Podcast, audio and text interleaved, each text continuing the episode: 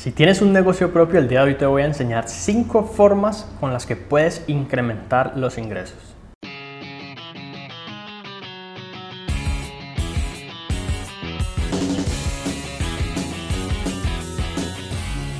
Antes de empezar, estamos hablando de que tener un negocio propio básicamente se refiere a contar con alguna especie de producto o servicio que podamos ofrecer a nuestros clientes. Yo sé que hay muchos negocios como por ejemplo el ser youtuber en donde no hay un producto como tal, no se vende nada y en teoría el contenido es gratuito. Sin embargo, el negocio, si hablamos únicamente de que un youtuber hace videos para ganar eh, lo que es la comisión de publicidad por Google AdSense, pues ahí estamos teniendo en cuenta de que realmente es muy difícil controlar qué se vende, cuándo se vende, cómo se vende, a qué precio se vende y si yo puedo ganar más o no. Entonces, pensándolo de esa manera, prácticamente cualquier negocio lo podemos alimentar a través de que tengamos nuestros propios clientes que estén dispuestos a comprar nuestros propios productos. Con base en todo eso vamos a ver los cinco pasos. Así que claramente la primera forma de aumentar los ingresos pues es incrementar la cantidad de clientes. Por un lado, podríamos tener en cuenta, por ejemplo, expandir nuestro alcance geográfico. Si se trata de pues, un negocio físico, muchas veces pues no es tan simple decir abramos una sucursal en otra parte, pero quizás sí podemos pensar en de qué manera podemos atender a más personas, cuál sería la forma de incrementar nuestra capacidad o por lo menos buscar la forma de recibir clientes a través de Internet. Podemos hacer publicidad en Internet si tenemos una página web a través de la cual podamos directamente em, vender y enviar los productos a nuestros clientes de forma sin que haya pues ninguna interacción como tal presencial. O podemos hacer también publicidad eh, en medios físicos, en medios tradicionales. Las personas creen que hoy en día es mucho menos efectivo y la verdad es que todavía siguen funcionando y por eso vemos empresas invirtiendo millones y millones en estos medios porque en última no es un gasto, sino una inversión. Siempre la publicidad se tiene que medir de cuánto yo gasto y cuánto yo gano y cuánto es mi retorno. Si mi retorno es cero, incluso puede que esté bien, pero si es negativo, pues claramente no puedo seguir anunciando. Así que la, publicidad siempre se debe tratar como una inversión que, que yo puedo inyectar a mi negocio para crecer todavía más, aumentando mi base de clientes. Por otro lado, yo puedo recibir más medios de pago diferentes. Si hasta ahora no recibía tarjetas de crédito, si yo coloco la opción de que las personas puedan pagar con tarjeta de crédito, probablemente aquellos que van sin dinero en efectivo en sus billeteras, pero que tienen la posibilidad de pagar con tarjeta, débito, crédito, lo que sea, pueden automáticamente convertirse en mis clientes solo porque ya les di la opción o por lo menos si vendes a través de internet, muchas veces la, tendencia es a que las páginas web reciban únicamente tarjeta de crédito. Y resulta que muy pocas personas en proporción a la población pues, mundial tienen tarjeta de crédito en comparación a los que tienen o tarjeta de débito o incluso disponen del efectivo para pagar en diferentes medios. Hoy en día hay una masificación increíble de todo este tipo de medios de pago y ofrecer la mayor cantidad posible razonablemente, pues puede incrementar mis posibilidades de atender una clientela mucho más grande. Por otra parte, para aumentar mis clientes también puedo hacer colaboraciones con otras empresas, ya sea por ejemplo como cuando un hotel recomienda los servicios de una empresa de alquiler de autos y viceversa, en donde cuando los clientes de uno van allá se les recomienda que vayan al otro lugar y se ganan comisiones cruzadas y también cuando, por ejemplo, los clientes del, alquiler de autos se les recomienda que se hospede, digamos, en el hotel.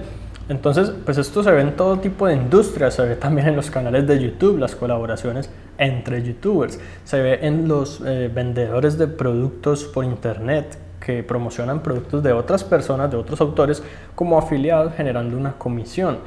Entonces, pues básicamente aquí se trata de conseguir contactos, de conocer otras empresas, otros empresarios, otros dueños de negocio con los cuales nosotros digamos que estemos alineados y conectados en cuanto a la visión y la mentalidad y con los cuales podamos realmente planear estratégicamente cómo podemos adquirir entre los dos una especie de sinergia para conseguir más y más personas.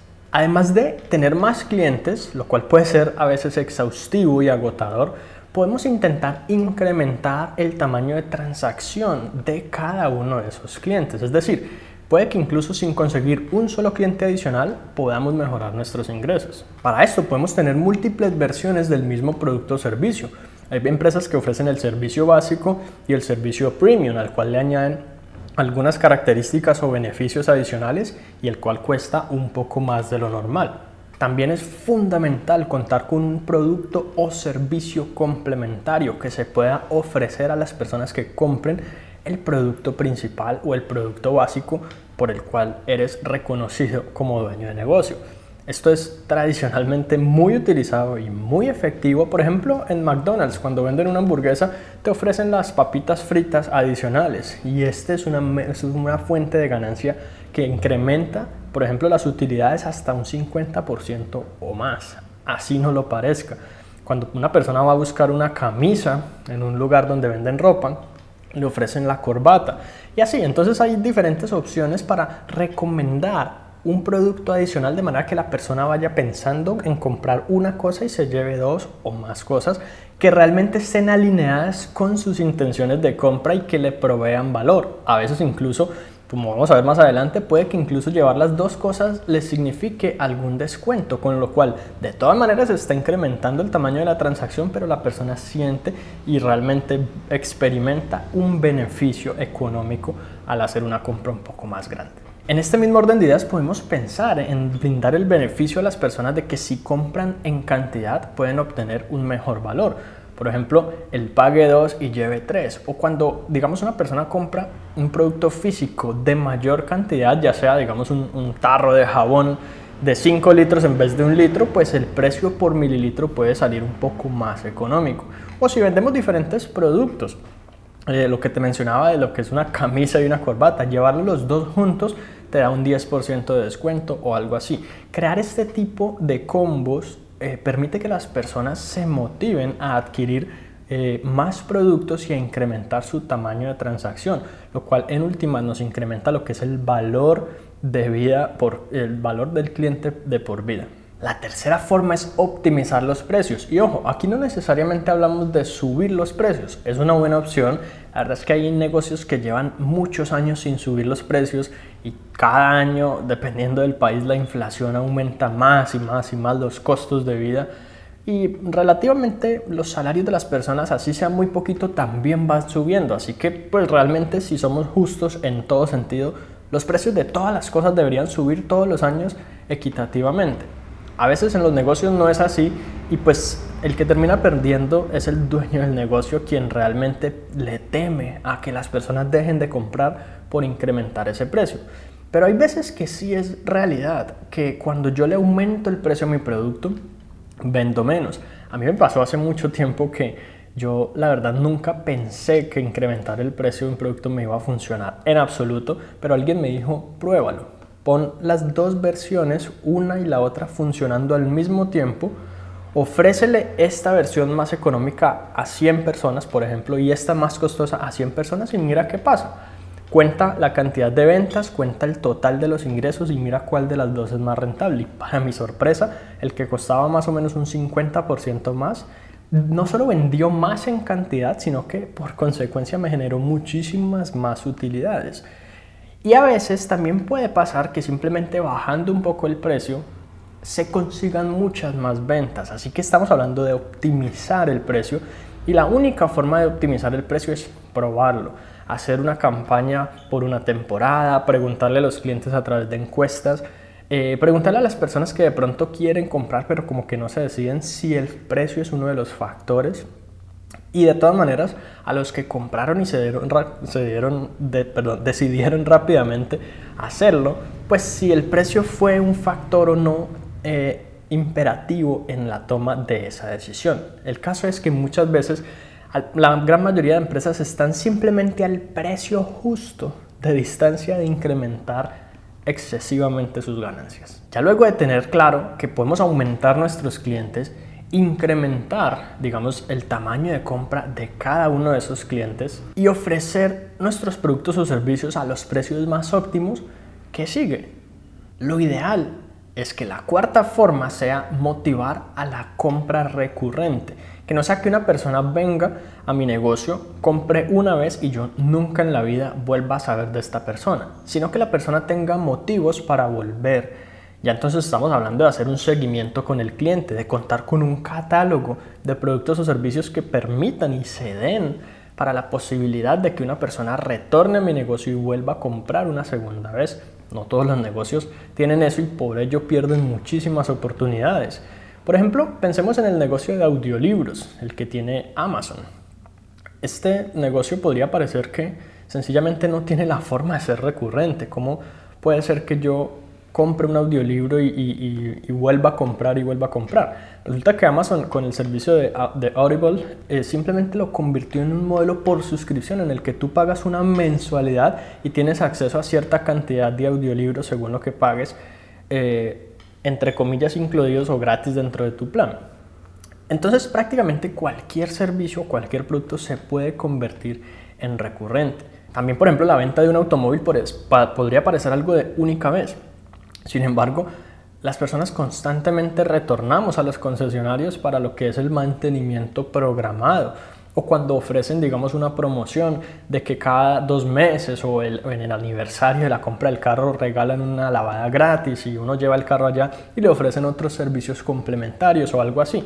Ofrecer ocasionalmente descuentos es algo que de pronto algunas empresas están muy en contra de reducirle el valor a sus productos porque sus productos valen bastante o alguna cosa así parecida, pues es simplemente dejar mucho dinero de lado y olvidarse de mucho dinero de personas que están dispuestas a comprar únicamente cuando hay promociones. Las mejores empresas hacen promociones ocasionalmente. Pues está bien que, por ejemplo, algunas como Apple nunca lo hacen, listo. Pero las empresas pequeñas y medianas cuando hacen una promoción pueden obtener muchas más ganancias solo por el volumen de personas que están dispuestas a comprar por el descuento. Y esto es algo que hay que considerar estratégicamente planearlo prácticamente en diciembre de este año, tener claras todas las promociones del año que viene. Y es por eso que vemos promociones de Black Friday, promociones de San Valentín, promociones del Día del Padre, del Día de la Madre y de cuánta cosa se nos ocurra, porque hay muchas temporadas que se pueden utilizar y aprovechar para nosotros inyectarle más dinero a nuestro negocio e incrementar nuestras utilidades. Y por último, la quinta manera es reducir los costos operativos. Hay veces que tenemos un proveedor que nos está cobrando un poco más alto que lo que nos puede cobrar otro proveedor, brindándonos, exactamente el mismo servicio o la misma materia prima o el mismo producto que nosotros necesitamos para operar. Hay veces que simplemente podemos buscar un poco o incluso negociar con los mismos proveedores que ya tenemos precios más bajos y con esto nuestro margen de ganancias se incrementa. En estos casos simplemente es vital tener en cuenta que no se trata de reducir la calidad, se trata de mantenerla, en el mejor de los casos aumentarla, pero sí reducir esos gastos que tenemos, esos costos operativos y también si tenemos otros gastos innecesarios, pues analizar cuánto se está gastando, por ejemplo, en café para los empleados, si es necesario eso o no. Puede que sí, puede que eso motive una cultura laboral, digamos, un poco mejor, más óptima, más, no sé, Puede que sirva, puede que no. Hay que analizarlo según la empresa, según el negocio, en qué casos vale la pena ciertos gastos, en qué casos no los vale. Y los costos operativos que son los obligatorios y los que yo necesito pagar simplemente para funcionar como empresa, cuáles de ellos puedo reducir un poco, cuáles puedo negociar, cuáles puedo cambiar de proveedor para que de todas maneras mi negocio pueda seguir funcionando. Por lo menos otro que se puede, digamos, eh, organizar es los costos bancarios. Muchas veces las cuentas empresariales son exageradamente costosas en costos de transferencia, cuotas de manejo eh, y cantidad de intereses y cosas que le colocan adicionalmente a eso. Y podemos buscar un banco que simplemente nos brinde mejores opciones. Si analizamos todas estas cosas y ponemos en práctica las cinco maneras de incrementar nuestros ingresos, probablemente eh, de aquí a unos meses tu negocio esté así sea un poquitico mejor, con eso yo estoy satisfecho, pero estoy seguro que si implementas todo de la mejor manera posible, analizando en cada uno diferentes estrategias que tú puedes tomar, lo más probable es que puedas incluso hasta duplicar tus ingresos en un año.